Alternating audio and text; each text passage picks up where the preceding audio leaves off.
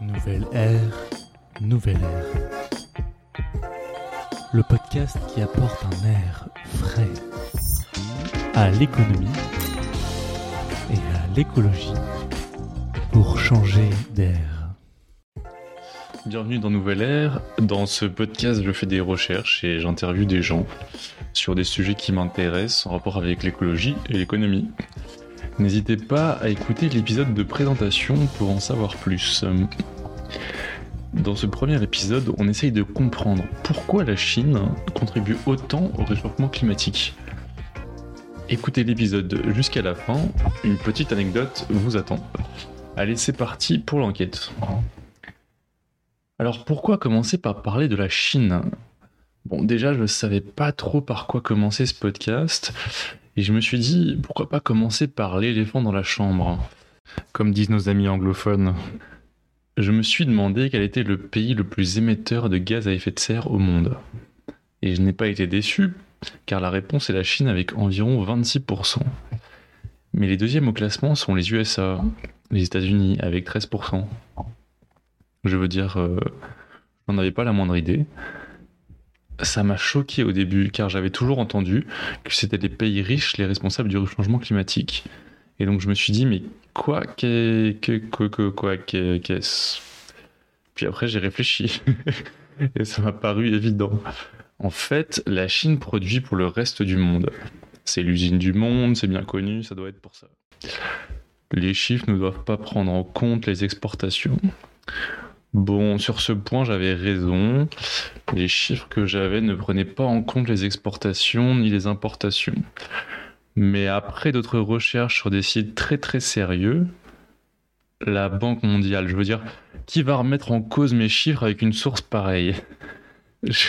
Je, me rends compte qu'en fait, seulement 12% des émissions des gaz à effet de serre chinoises sont liées aux exportations. Mais alors, que se passe-t-il Sapristi? Toutes mes certitudes ne seraient-elles qu'un mirage voué à rassurer mon amour-propre Bref. Bon, en tout cas, on peut tous essayer de faire un effort et de consommer moins et mieux, notamment moins de produits chinois produits avec l'énergie du charbon.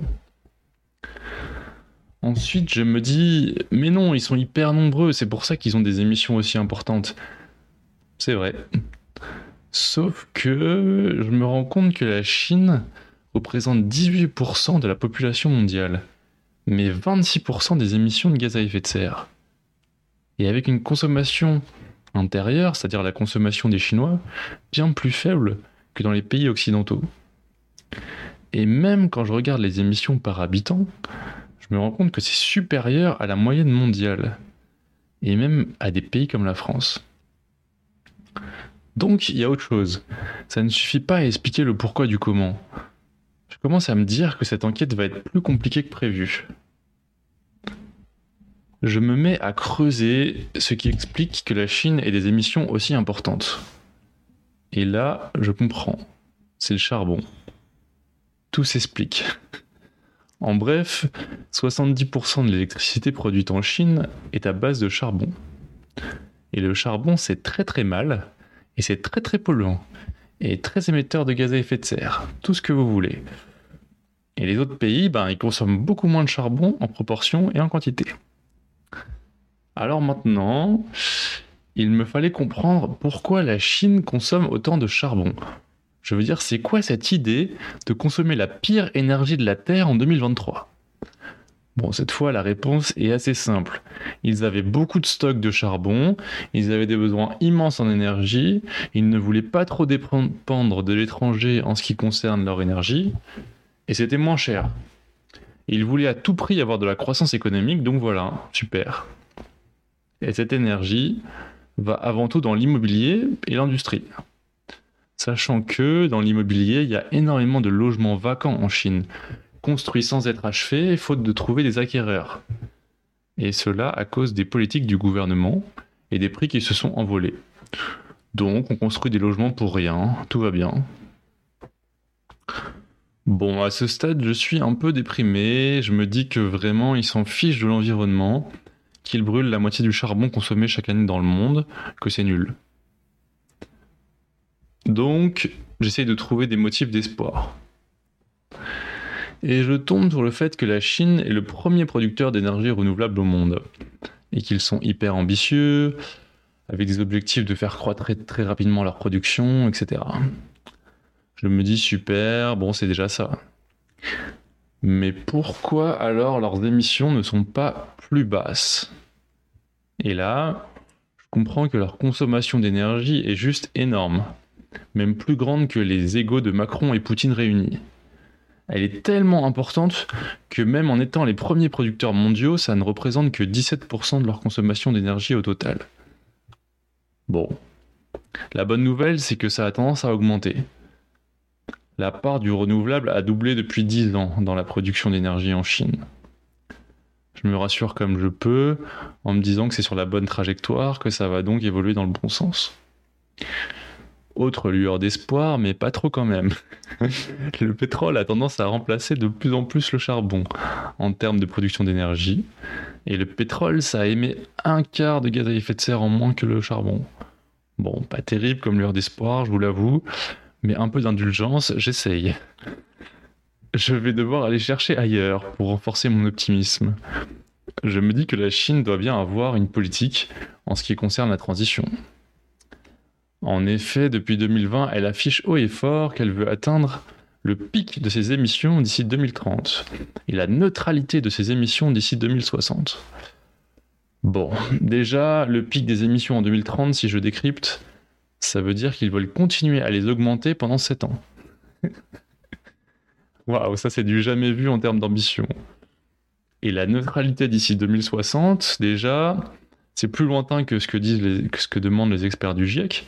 Il faudrait que la neutralité des émissions de la planète arrive d'ici 2050.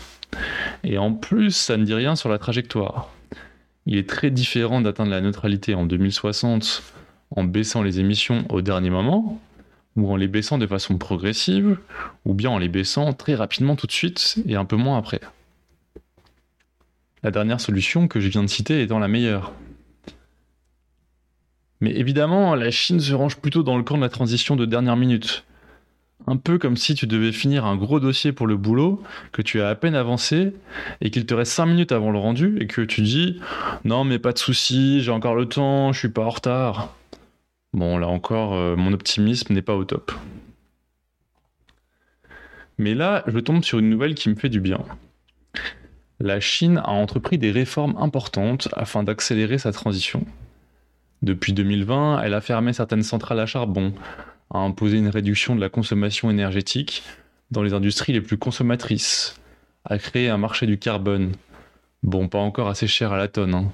mais c'est déjà ça. Et il paraît que ça devrait augmenter. Croisons les doigts, touchons du bois, mangeons des trèfles à quatre feuilles. Bon.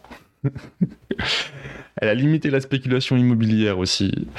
Euh, elle a investi massivement dans l'hydrogène, dans les véhicules euh, électriques et à hydrogène, dans les connexions de réseau, fait beaucoup de recherches sur les batteries, a démultiplié ses ambitions, etc. Blablabla.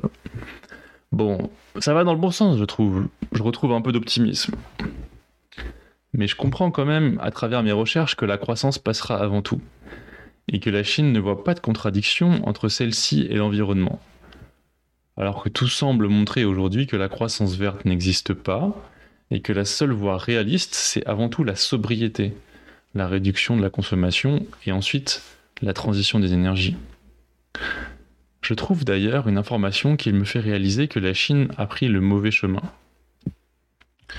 Depuis les années 80, le pays mise beaucoup sur l'efficacité énergétique, c'est-à-dire diminuer la quantité d'énergie nécessaire pour produire un dollar ou un renminbi en Chine de PIB. Et en effet, elle a été divisée par 3 en Chine. Impressionnant quand même mais l'effet rebond et la croissance ont été tels que les émissions de gaz à effet de serre ont tout de même été multipliées par 5 en 30 ans. Vous vous rendez compte? Malgré le fait que l'efficacité énergétique a été multipliée par 3, les gaz à effet de serre ont été multipliés par 5. Ça veut dire qu'ils ont multiplié par 15 leur production en 30 ans. C'est juste délirant. Bon, quand même, un dernier motif d'espoir je me rends compte que la production à base d'énergie fossile a tendance à rester stable, ou à augmenter très lentement depuis 10 ans. La politique environnementale en Chine semble tout de même avoir un petit impact. Mais la production totale d'énergie augmente encore beaucoup. Et même si cette hausse est portée par les renouvelables, ce n'est pas neutre en gaz à effet de serre. D'ailleurs, la production de panneaux solaires et autres éoliennes a créé énormément de pollution de l'eau et des sols, notamment à cause de l'extraction des terres rares, sans compter l'émission de, gaz à effet de serre. Encore une fois, la Chine tente de s'abriter derrière les énergies renouvelables, mais elles ne sont pas sans impact. Et à aucun moment je n'entends parler d'une volonté de réduire la consommation et la croissance.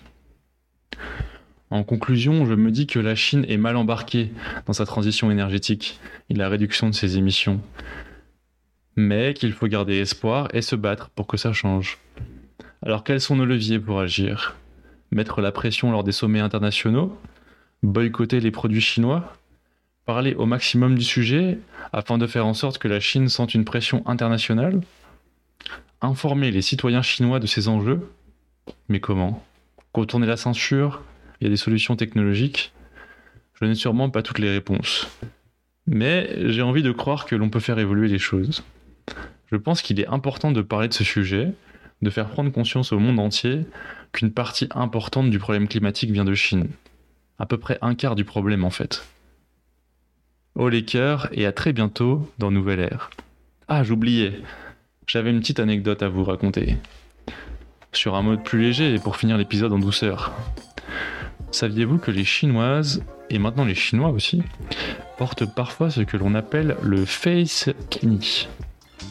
Face kini, il s'agit d'une sorte de cagoule pour se protéger du soleil. Ainsi, à la plage, on peut admirer le spectacle relativement effrayant de nombreuses personnes cagoulées. Peut-être que finalement les Chinois sont prêts pour la hausse des températures.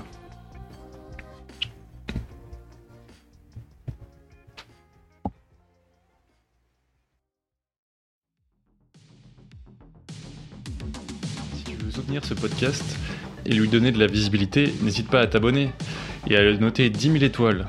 Et puis à laisser un petit commentaire. Et même à le partager autour de toi et sur les réseaux sociaux, soyons fous. Allez, merci beaucoup de ton soutien et à très vite pour le prochain épisode.